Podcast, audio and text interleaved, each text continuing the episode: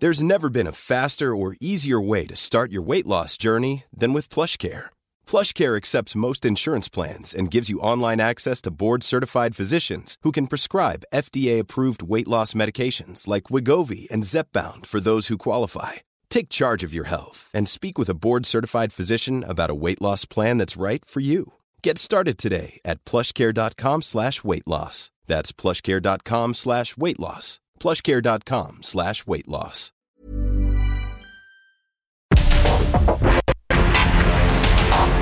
Porque el mundo actual no se entendería sin la economía, las finanzas y los negocios. Acompaña a Mario Maldonado, el columnista de negocios más joven y objetivo del periodismo financiero en su programa. Bitácora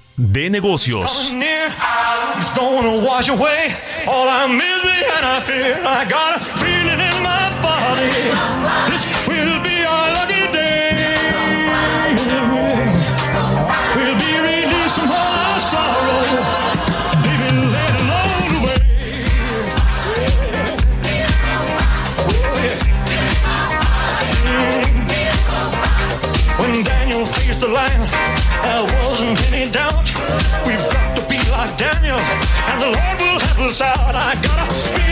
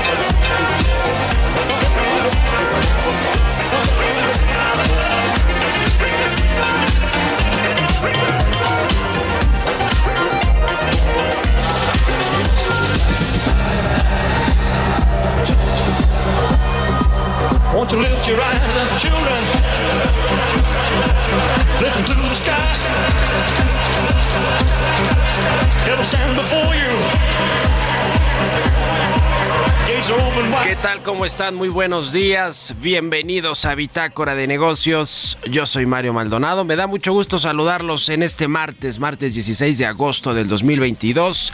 Estamos transmitiendo en vivo como todos los días tempranito aquí en la cabina de El Heraldo Radio. Muchas gracias por acompañarnos en punto de las 6 de la mañana en estas frecuencias del Heraldo por la 98.5 de FM. Gracias a todos los que nos escuchan también en el interior del país a través de las estaciones hermanas del Heraldo Radio en Guadalajara, Jalisco, en Monterrey, Nuevo León, en Oaxaca, en Tampico, en Tehuantepec, en La Laguna, en Tijuana, en Tuxtla Gutiérrez, en Estados Unidos, también en el sur de los Estados Unidos. Y a quienes ven el streaming que está en la página heraldodemexico.com.mx o escuchen el podcast a cualquier hora del día. Muchas, muchas gracias por sintonizarnos. Comenzamos este martes, como todos los días, con un poquito de música. Antes de entrarle a la información, esta semana estamos escuchando canciones del soundtrack de la película Elvis que está actualmente en las carteleras, en los cines, en la cartelera de los cines y cuenta la vida del rey del rock and roll, Elvis Presley. Y esta canción se llama I Got a Feeling in My Body. Es de Elvis Presley y de Stuart Price. Eh, esta canción es de el álbum Good Times de 1974 de Elvis Presley y se lanzó eh, póstumamente en el reverso de, un, de uno de sus sencillos. Escuchamos esta versión remasterizada. Así que bueno, con esto comenzamos el martes y la información. Le entramos ahora sí a los temas relevantes de la economía, las finanzas, los negocios, la política nacional e internacional. Vamos a hablar con Roberto Aguilar la amenaza de recesión global lleva al petróleo a niveles previos a la guerra de Ucrania entre Rusia y Ucrania. También los mayores precios de gas y petróleo revierten la balanza comercial de la Unión Europea y Unifin apuesta a una reestructura rápida y ordenada. ¿Qué está pasando con este intermediario financiero? No bancario que ayer le comentamos un poquito de este asunto y de la reestructura. No quiere seguir el mismo camino de otras reestructuras muy complicadas y además pues cada empresa tiene su eh, perspectiva y su posición financiera. No quiere seguir el caso de Alfa Crédito de Crédito Real o de algunas otras que también pues han problemado. Así que vamos a hablar de eso con Roberto Aguilar. Vamos a platicar también como todos los martes con Ernesto O'Farrill sobre el comercio y eh, los datos del sector automotriz que repuntaron en julio, pero la economía sigue de bajada.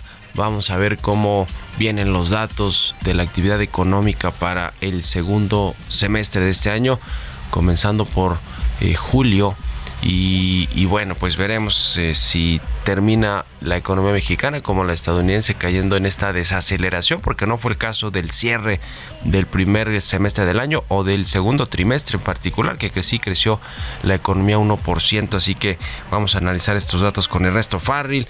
Vamos a platicar también con Rodrigo Marimón, analista de instituciones financieras de Moody's, sobre esta alerta que hace la calificadora de riesgo crediticio sobre Unifin.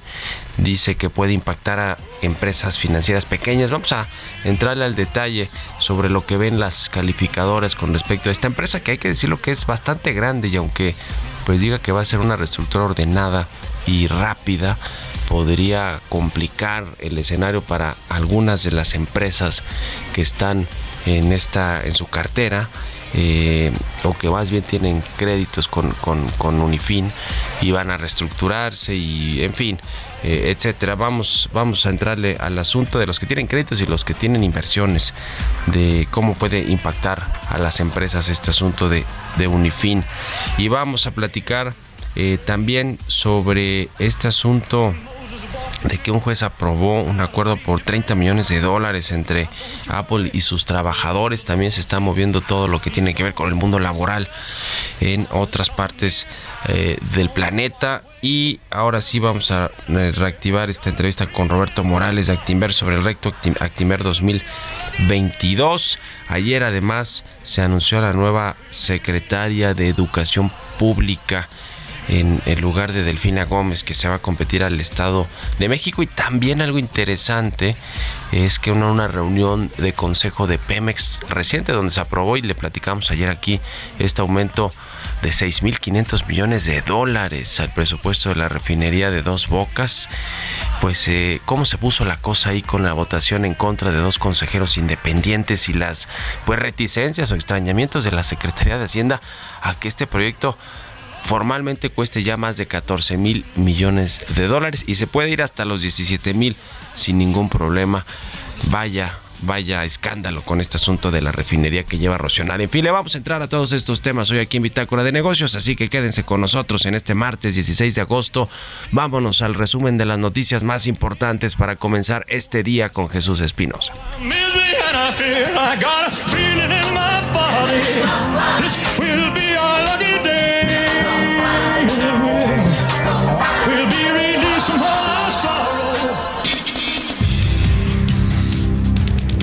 México y Canadá iniciaron los diálogos de alto nivel. El objetivo es impulsar la inversión. Tatiana Cloutier, secretaria de Economía, refirió que durante el diálogo que se dio por inaugurado este lunes, también se establecerá una mesa de trabajo para promover un mejor clima de negocio e inversión entre ambos países. De acuerdo con el Instituto Mexicano para la Competitividad, a la segunda semana de junio del 2022, el costo de los estímulos a los combustibles ascendió a 176.6 mil millones de pesos. Detalló que con base en la demanda por promedio de junio, julio y agosto entre 2019 y 2021, el costo estimado suma 268.5 mil millones de pesos. Las multas al sector bancario dadas a conocer en agosto por la Comisión Nacional Bancaria y de Valores sumaron un total de 14 millones 535 mil 770 pesos, de las cuales 45.26% correspondieron a BBVA México. La jefa de gobierno de la Ciudad de México, Claudia Sheinbaum, señaló que desde el inicio de su administración se han destinado más de 5 mil millones de pesos para dar atención menor y mayor a la red vial primaria de la capital del país. Refirió que se ha pavimentado más del 80% de las vías primarias de la ciudad. De acuerdo con el Centro de Investigación y Competitividad Turística de la Universidad Anáhuac, las aerolíneas nacionales han perdido desde mayo de 2021 hasta junio de 2022 9.200 millones de pesos por la degradación de la categoría de las autoridades aeronáuticas mexicanas.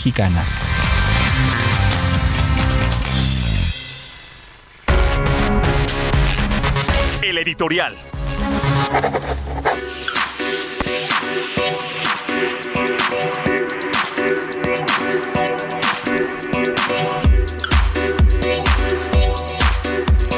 Bueno, pues este tema de Pemex sí vale la pena tocarlo. Yo le iba a hablar un poquito más del tema de la, Secretaría de Educación y los presupuestos y eh, lo, que, eh, lo que viene a ser la, la nueva titular, pero vale la pena hablar de esta decisión de Consejo de Pemex que, a ver, el tema de, de Pemex es un escándalo, siempre lo ha sido, pero el asunto de la refinería que además se manejó de una forma pues distinta porque una unidad de, de negocios de Pemex es la que tiene a cargo la refinería de Dos Bocas y a la cual la Secretaría de Hacienda le transmite o le transfiere el presupuesto eh, para su construcción. Eh, sin embargo, pues este proyecto lo lleva la secretaria de Energía Rocionales, se lo encargó el presidente López Obrador directamente y pues así, así es como ha venido operando con mucha opacidad, por cierto, este proyecto no ha sido auditado todavía como se debe o ni siquiera ha sido auditado en realidad con lo poco que nos ha entregado la Auditoría Superior de la Federación, pues ha sido que ha habido estos aumentos y que hay pues contratos que no se sabe exactamente cómo se adjudicaron, cómo se entregaron, las empresas que participaron. Ya en su momento hubo un primer escándalo con la familia, con eh, familia de Rocío Nale involucrada en una de las contratistas, de las primeras contratistas que se, a los que se entregaron estas adjudicaciones de la refinería de Dos Bocas. Y bueno, pues eh, lo que adelantamos aquí desde hace mucho tiempo, creo que desde marzo venimos adelantando esta información, con en datos de internos de Pemex y de la Secretaría de Hacienda sobre el sobrecosto. En aquel momento le dijimos que precisamente iba a costar 14 mil millones de dólares, por lo menos es lo que tiene firmado en contratos actualmente Pemex o el gobierno federal con las empresas contratistas y se va a ir, dicen, hasta los 17 mil millones de dólares sin ningún problema. La noticia ahora es que la semana pasada se realizó este consejo de administración de Pemex en el cual pues se pidió un aumento así como si fuera cualquier cosa de 6.500 millones de dólares que son más o menos unos 120 mil 130 mil millones de pesos es escandaloso este dato que se, ah, se pidió como pues un aumento al presupuesto y pues la decisión la toman los consejeros, entre los cuales está por, por cierto, por supuesto, Rocío Nale, la secretaria de Energía, el secretario de Hacienda, Rogelio Ramírez de la O, la secretaria de Economía, la secretaria del Medio Ambiente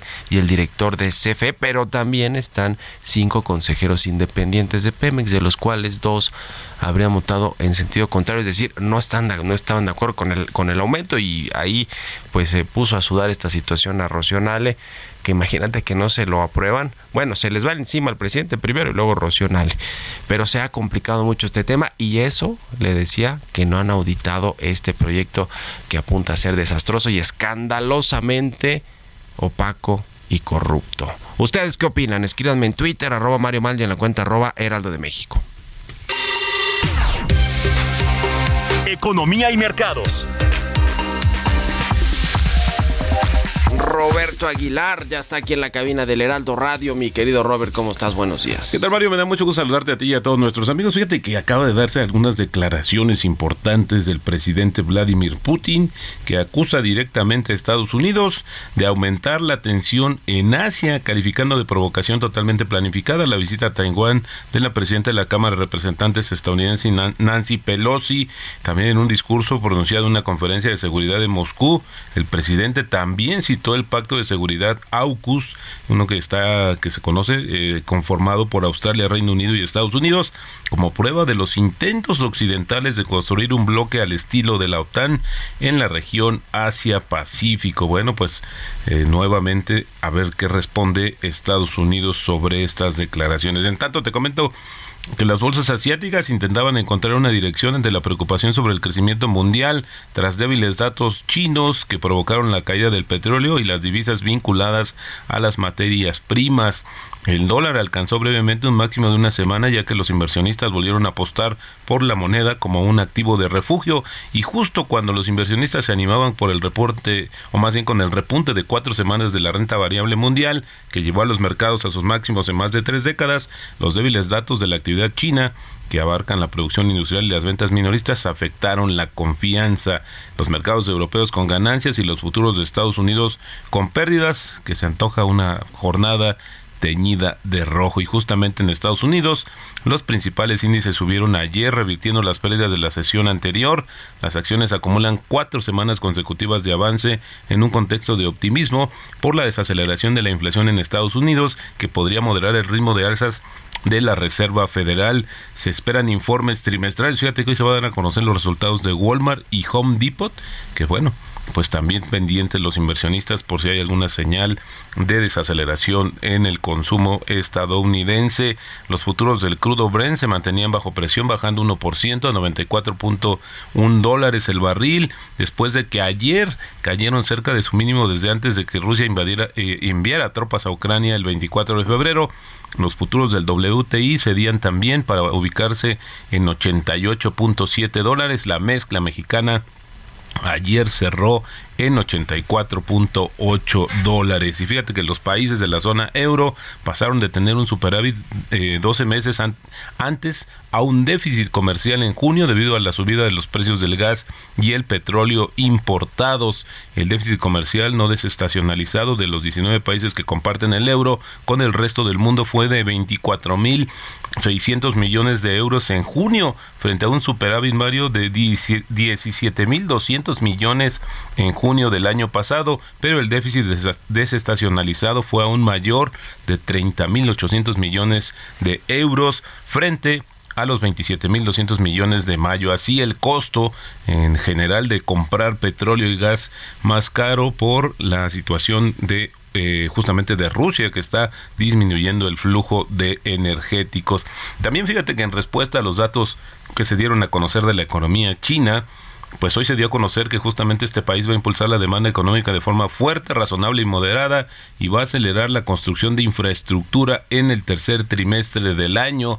Esto lo afirmaron hoy responsables de la planificación estatal y bueno, pues justamente esta es la apuesta para tratar de moderar estas expectativas que de hecho ayer algunas corredurías también bajaron sus pronósticos de crecimiento de la economía china. También te comento rápidamente que Twitter deberá entregar a Elon Musk documentos de un ex, ex directivo de la compañía que el multimillonario dijo que era una figura clave en el cálculo de la cantidad de cuentas falsas en la plataforma. Sigue esta telenovela justamente entre Elon Musk y Twitter. Y bueno, el presidente del Consejo del Consejo de Administración de la Renadora Mexicana Unifin que justamente anunció la semana pasada que dejaría unilateralmente de pagar capital e intereses de su deuda, va a ser el líder de la reestructura financiera de la compañía a partir de esta semana. Bueno, pues muchos se preguntan por qué no tomó este papel con anterioridad, porque justamente las señales de caída y de deterioro de las finanzas de esta compañía, pues no son de ayer ni de la semana pasada, datan ya de varios meses. El tipo de cambio, Mario cotizando en estos momentos en 19.88. Ayer momentáneamente tocó los 20 pesos y con esto tenemos una apreciación mensual de 2.2% y anual de 2.9%. Y la frase del día de hoy, Mario, el mercado de valores está lleno de personas que conocen el precio de todo y el valor de nada. Esto lo dijo en su momento Philip Fisher. Buenísimo, mi querido Robert. Muchas gracias. Y eh, pues, ¿cómo, ¿cómo estás viendo este asunto de Unifin? Yo decía que íbamos a platicar al, ratito, vamos a profundizar con, con el eh, analista de Moody's, Rodrigo Marimón.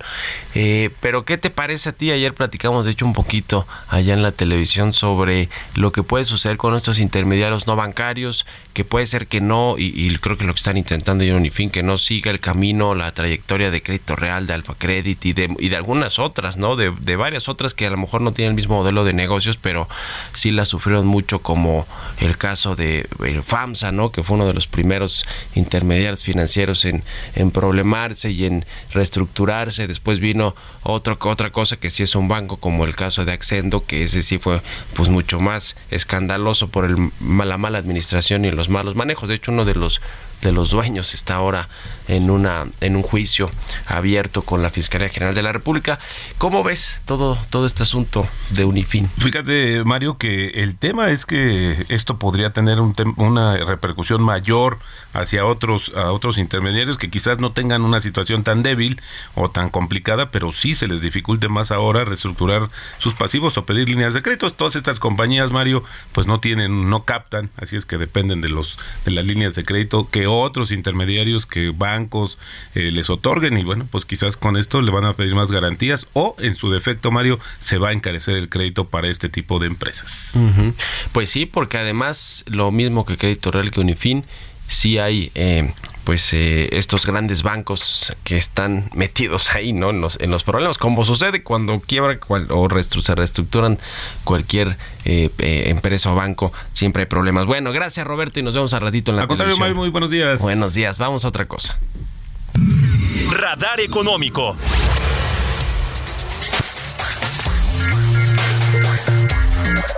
Vamos a hablar con Ernesto Farril como todos los miércoles. ¿Qué nos tienes, Ernesto? Buenos días. ¿Qué tal, Mario? Muy buenos días a todos.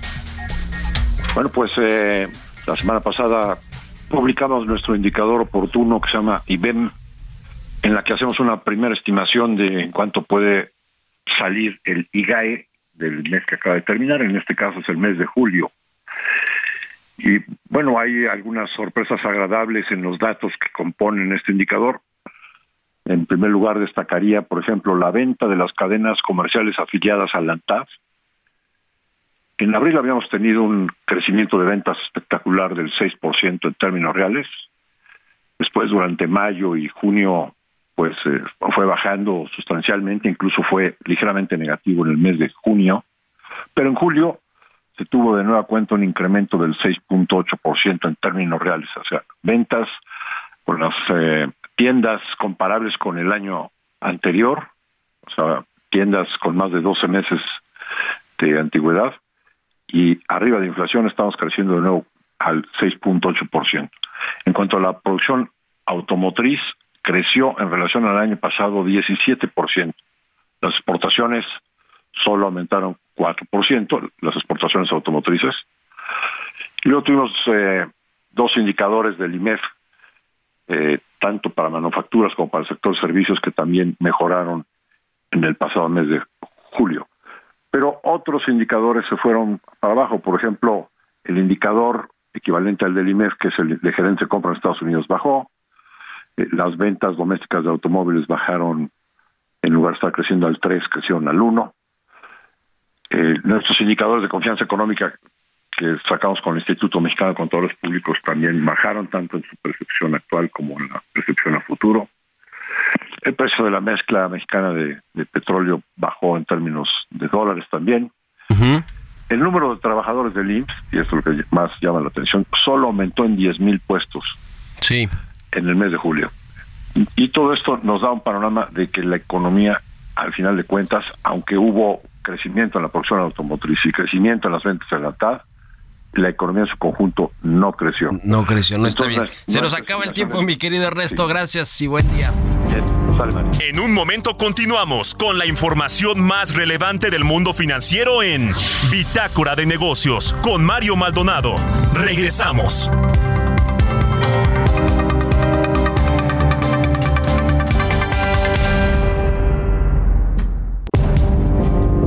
Estamos de vuelta en Bitácora de Negocios con Mario Maldonado.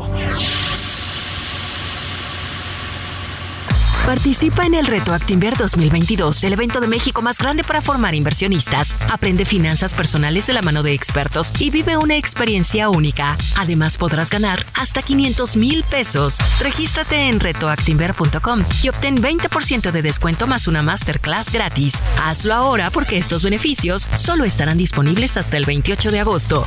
Aprende, practica y gana con el reto Actinver 2022. Time is coming near. He's gonna wash away all our misery and I fear. I got a feeling in my.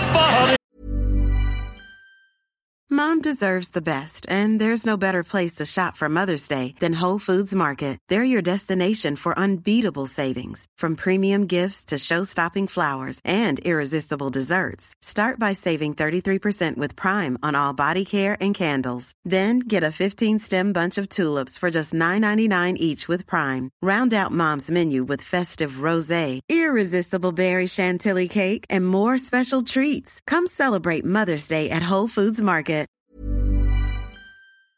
This will be our lucky day. We'll be released from all our sorrow. Baby, let it all away.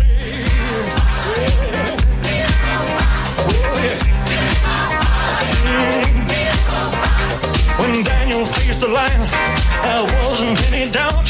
We've got to be like Daniel, and the Lord will help us out. I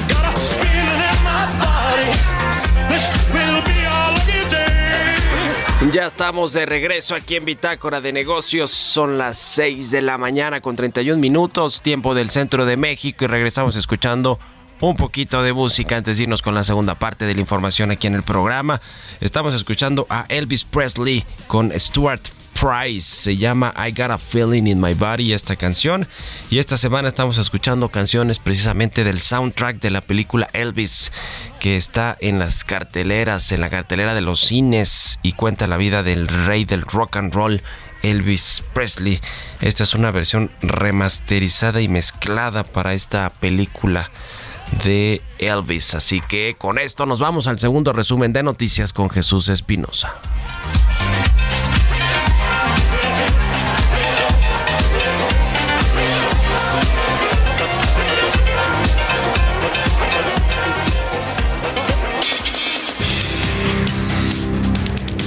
El Instituto Nacional Electoral solicitará a la Cámara de Diputados 24.697 millones de pesos de recursos para 2023, entre presupuesto base, cartera institucional, presupuesto precautorio y financiamiento público para partidos. Los consejeros llamaron al órgano legislativo y al gobierno federal a no poner en riesgo los derechos políticos electorales de los ciudadanos con posibles reducciones. Advirtieron que no se valen recortes sin justificación.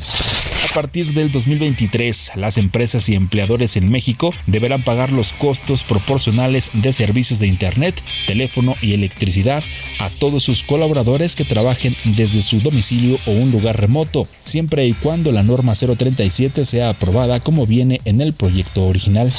La jefa de gobierno de la Ciudad de México, Claudia Sheinbaum, agradeció a la gente y dijo estar convencida que un gobernante que pertenece al movimiento como parte de la 4T, donde no solamente son los principios bajo los que se gobierna, sino que tiene que ver con la honestidad, no robar, no mentir y no traicionar. Esto al responder a una pregunta directa acerca de que en varias encuestas ya la colocan adelante. Por otro lado, también la jefa de gobierno dijo no sentirse sorprendida por la designación de la nueva secretaria de Educación Pública. Dijo que Leticia Ramírez es maestra y ha ejercido por muchos años y que es una mujer inteligente y de muchas convicciones, honesta y que conoce de educación. Reiteró su respaldo a la maestra Delfina Gómez y le deseó suerte por el nuevo objetivo que se ha trazado.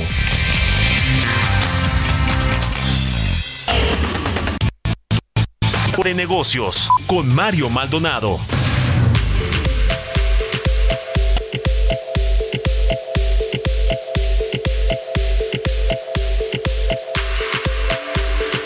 Bueno, pues ya le comentábamos algo sobre este tema de Unifin, que esta semana comenzó ya formalmente su reestructura financiera y la agencia calificadora Moody's, si bien descartó un riesgo sistémico, como también lo ha hecho la Secretaría de Hacienda, las autoridades por esta reestructura, sí advierte que las instituciones financieras no bancarias más pequeñas van a sufrir para acceder a créditos ante un inversionista desconfiado. Eh, es decir, si va a generar un contagio, un efecto en, el, en, el, en la industria pero eh, pues no un riesgo sistémico, pero sí un efecto. Fíjese que también en el, en el SEO.com, un medio que eh, publica información financiera económica de negocios y que, y que dirijo, eh, pues publicó sobre los pues acreedores que tiene tanto Crédito Real como Unifin tienen acreedores en común. El caso de Nacional Financiera, del Banco Azteca, de Banamex y de algunos otros eh, que bueno pues también además podrían estar algo expuestos con esta estas reestructuras porque finalmente en la reestructura lo que termina sucediendo es que se eh, pues eh, se reducen las las posiciones, los montos a pagar, los créditos que se tenían contratados con la empresa que está en reestructura o en concurso mercantil o intervenida, que es ya el último escenario. Y entonces, eh, pues eh, las que mayormente sufren son las empresas medianas o pequeñas, porque los grandes bancos que de, los cuales algunos estamos hablando aquí, incluida la banca de desarrollo como Nafin, pues estos sí tienen más capacidad económica y, y, de despachos eh, de abogados, pues para hacerle frente ¿no? a estas empresas y pedirle que les paguen lo justo, lo que les deben exactamente. Vamos a platicar con Rodrigo Marimón, él es analista de instituciones financieras de Moody's Investors Service. ¿Cómo estás, eh, Rodrigo? Buenos días. ¿Qué tal, Mario? Buenos días. ¿Cómo estás? Muchas gracias por estos minutos. Pues a ver, el tema de Unifin, ¿cómo lo están viendo en Moody's eh, con esta reestructura que se anunció? Ellos dicen que va a ser una reestructura ordenada y que la quieren hacer rápido, que la está supervisando eh, la Secretaría de Hacienda y las autoridades. ¿Ustedes qué ven en este asunto de Unifin? Bueno, puntualmente nosotros no estamos analizando tanto lo que va a ser el proceso de reestructura de Unifin y lo que va a ser para los deudores. Nosotros estamos intentando analizarlo más que nada el impacto que va a tener sobre otras instituciones financieras en el país y teniendo en cuenta que estamos en medio de una crisis no solamente aquí en México, sino en toda la región Latinoamérica y en el mundo, una crisis de mercados de capitales y de economías reales. Y bueno, y nosotros estamos intentando evaluar toda esta noticia principalmente para aquellas instituciones financieras más pequeñas del país, las cuales tienen menos flexibilidad financiera, digamos, ¿no? Porque se fondean principalmente con fondos de mercado, con créditos de contrapartes, con emisiones de deuda tanto en mercados internacionales como nacionales, y consideramos que todo este ruido alrededor de las de las instituciones financieras no bancarias, que no es, no es algo nuevo, ¿no? Lo hemos visto desde el, desde el año pasado ya con los casos de Alfa Credit y recientemente con, con, el, con todo lo relacionado con crédito real, van a poner presiones sobre las bases de fondeo y los perfiles de financiamiento y la capacidad de refinanciamiento de aquellas entidades más pequeñas que necesiten hacerlo durante los próximos trimestres.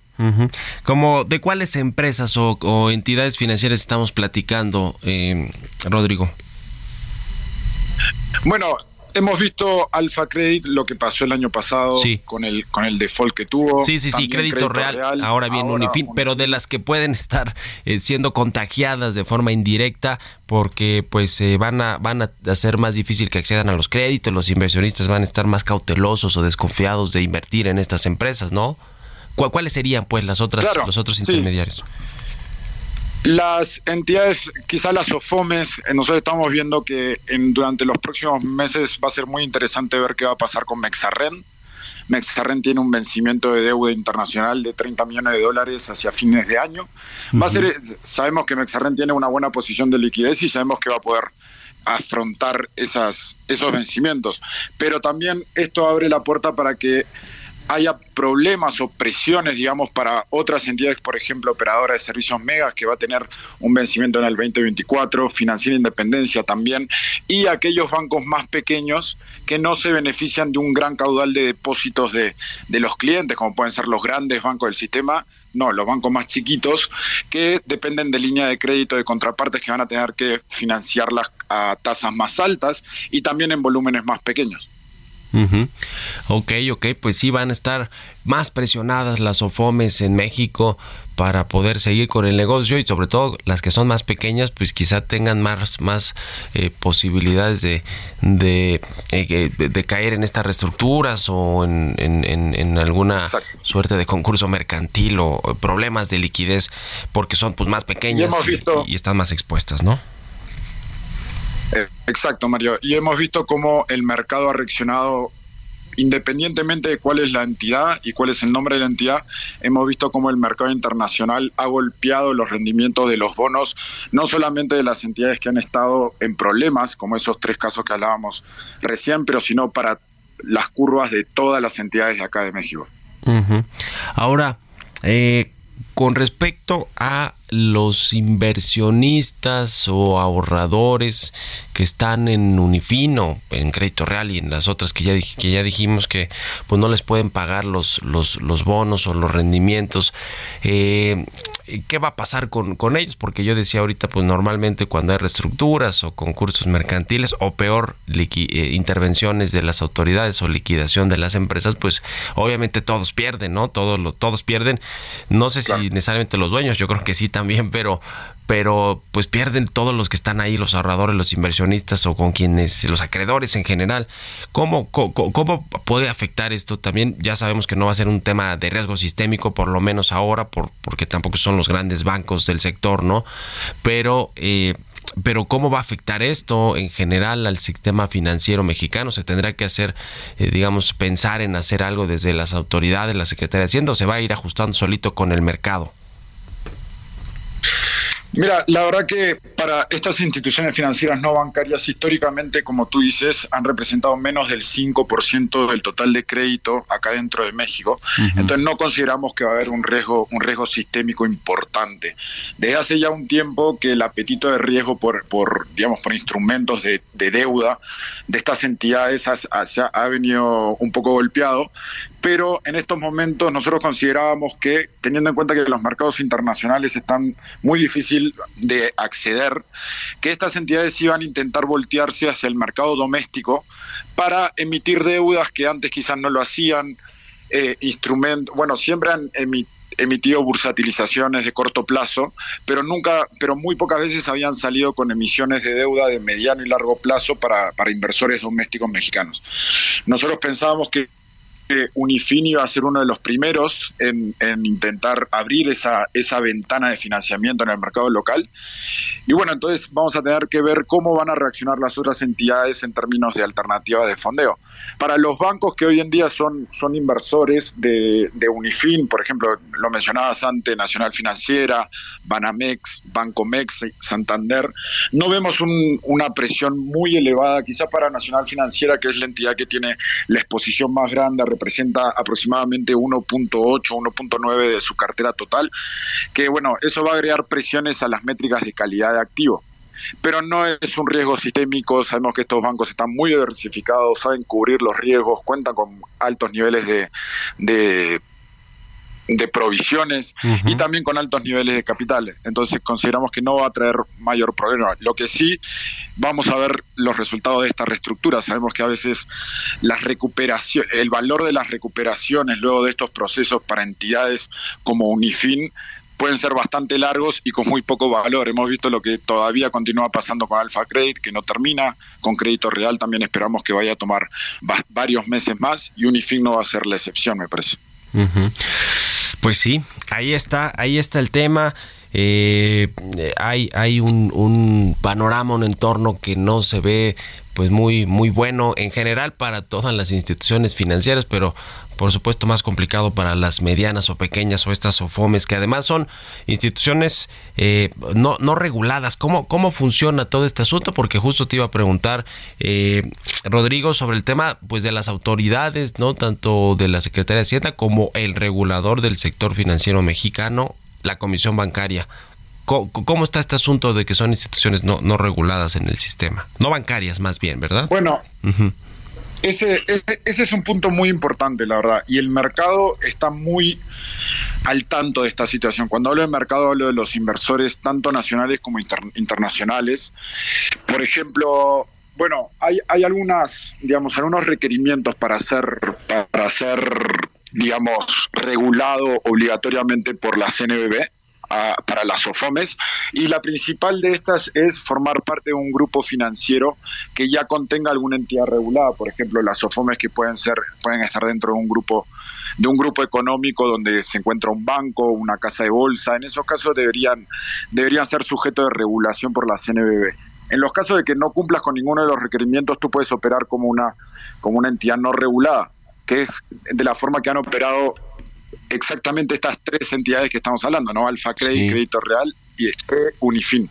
¿Y qué pasa con eso? Hemos visto en los casos de Crédito Real y Alfa Credit cómo hubieron algunos problemas de contabilidad, donde algunas cuentas se estaban registrando de una manera, digamos, no comparable con los estándares de mercado o, por ejemplo, con los estándares de banco, donde de un día para el otro veíamos cómo aumentaba la morosidad por haber de, como ellos decían hacer cuando reescribían los, los estados financieros y de repente se descubría que había morosidad escondida en algunas cuentas de los balances. ¿Y qué pasa? Y eso es todo nosotros consideramos que la, regulación y la supervisión por la parte de la CNBB ha sido muy prudente, principalmente para los bancos ha sido muy exigente, pero también para los SOFOMES que son reguladas. Operadora de servicios media es una entidad regulada y el mercado en parte premia los esfuerzos de esas entidades por cumplir con los estándares de mercado con los de la CNBB. Por ejemplo, Operadora de Servicios MEGA fue capaz de emitir una deuda sostenible a principio de año en el mercado local a mediano plazo, que ha sido bastante bien vista por los inversores. Y en parte eso se refiere a, a ser regulado por la CNBB y a tener ese digamos, ese aspecto positivo en, en, las prácticas de gobernanza, me parece, que, que, tiene Operadora de Servicios MEA y el mercado se va a dar cuenta y, va, y yo creo que a partir de ahora va a ser cada vez más importante que, te, sea regulado por, por el regulador. Pues muy interesante siempre platicar contigo, Rodrigo Marimón, analista de instituciones financieras de Moody's. Gracias por estos minutos y muy buenos días. Muy buenos días, muchas gracias. Hasta luego, 6 con 46, 47 ya. Vámonos con las historias empresariales. Historias empresariales. Un juez de distrito de San Francisco aprobó un acuerdo en la demanda colectiva que data de 2013 por 30 millones de dólares entre Apple y sus trabajadores. ¿Cómo va este asunto o cómo terminó? Nos platica de esto Giovanna Torres.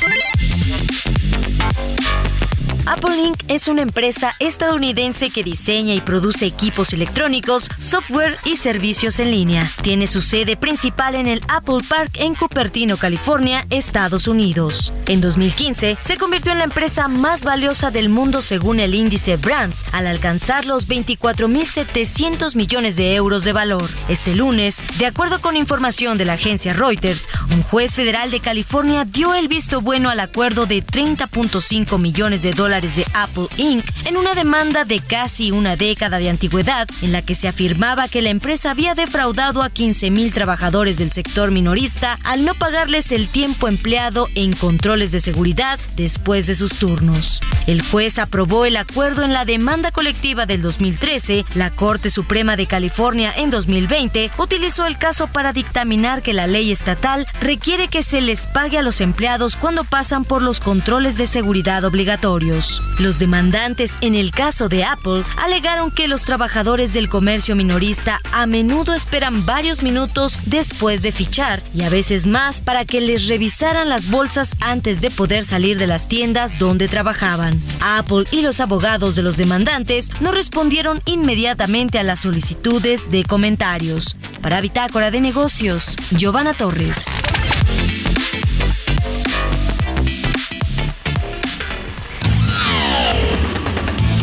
Mario Maldonado en Bitácora de Negocios.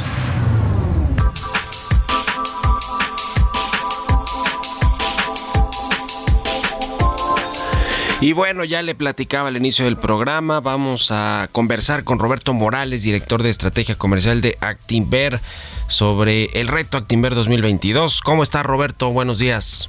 ¿Qué tal, Mario? Muy buenos días, muy muy contento por aquí. Muy buenos días a todo tu auditorio.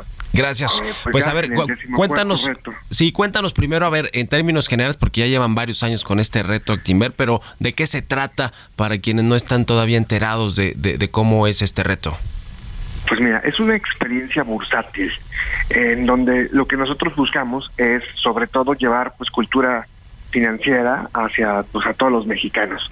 Entonces, eh, es un es un reto que inicia desde el día de hoy, porque ya te puedes inscribir, puedes empezar a tomar algunos de los talleres y, eh, y posteriormente en el mes de octubre hay un periodo en, en el que entras a un simulador de la, de la, de la, de la bolsa en donde vas a poder comprar y vender acciones en tiempo real con eh, un millón de pesos virtuales obviamente y este y bueno pero pues aquí la- lo más importante es que empiezas a ganar desde que te inscribes porque ya empiezas a aprender Ujú.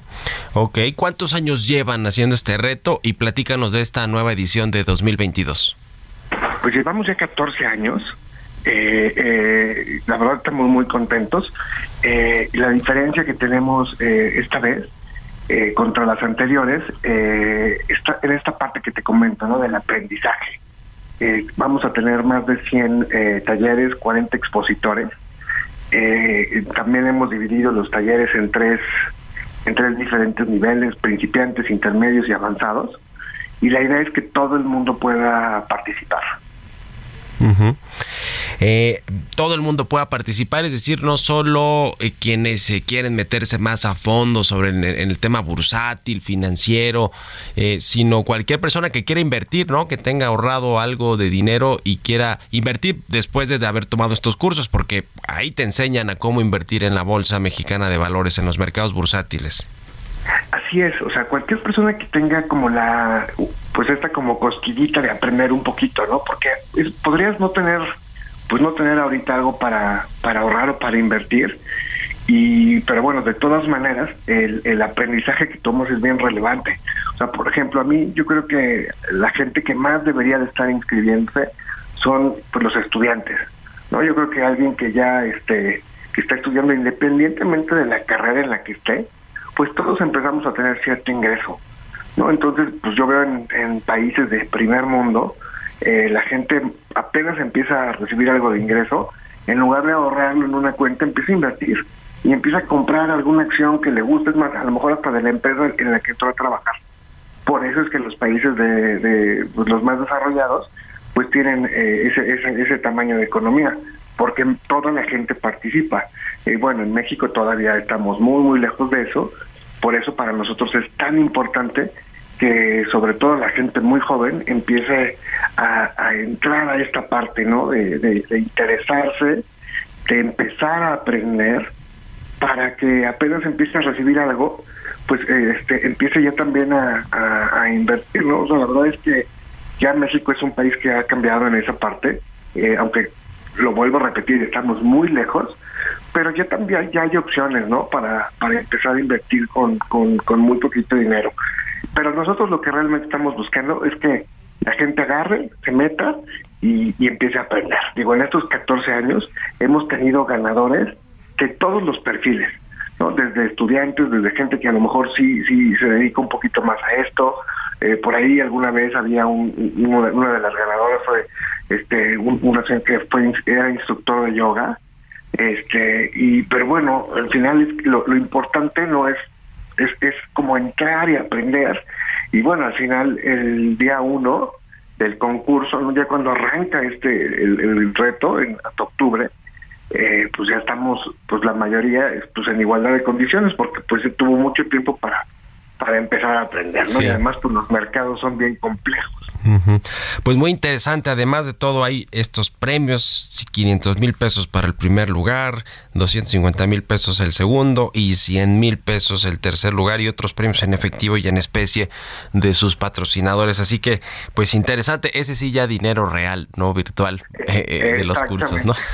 ese Bueno. sí ya es de veras ese Muy sí bien. de veras. Pues muchas gracias, eh, Roberto Morales, director de estrategia comercial de Actimber, por explicarnos de qué va este reto, Reto Actimber 2022. Y pues ahí está en sus redes sociales en su página toda la información. Gracias y muy buenos días. Muy buenos días, Mario. Saludos a todo tu auditorio. Hasta luego. Con esto nos despedimos. Gracias a todos ustedes por habernos acompañado este martes aquí en Bitácora de Negocios. Se quedan en estas frecuencias de El Heraldo Radio con Sergio Sarmiento y Lupita Juárez. Nosotros nos vamos a la televisión, al canal 8 de la televisión abierta, a las noticias de la mañana del Heraldo Televisión. Y nos escuchamos aquí mañana tempranito, en punto de las 6. Muy buenos días.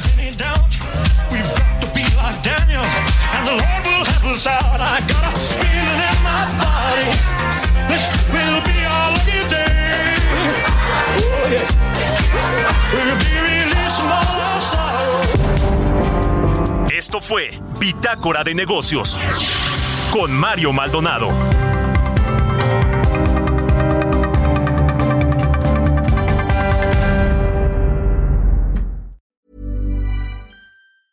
Mom deserves the best, and there's no better place to shop for Mother's Day than Whole Foods Market. They're your destination for unbeatable savings, from premium gifts to show-stopping flowers and irresistible desserts. Start by saving 33% with Prime on all body care and candles. Then get a 15-stem bunch of tulips for just $9.99 each with Prime. Round out Mom's menu with festive rosé, irresistible berry chantilly cake, and more special treats. Come celebrate Mother's Day at Whole Foods Market.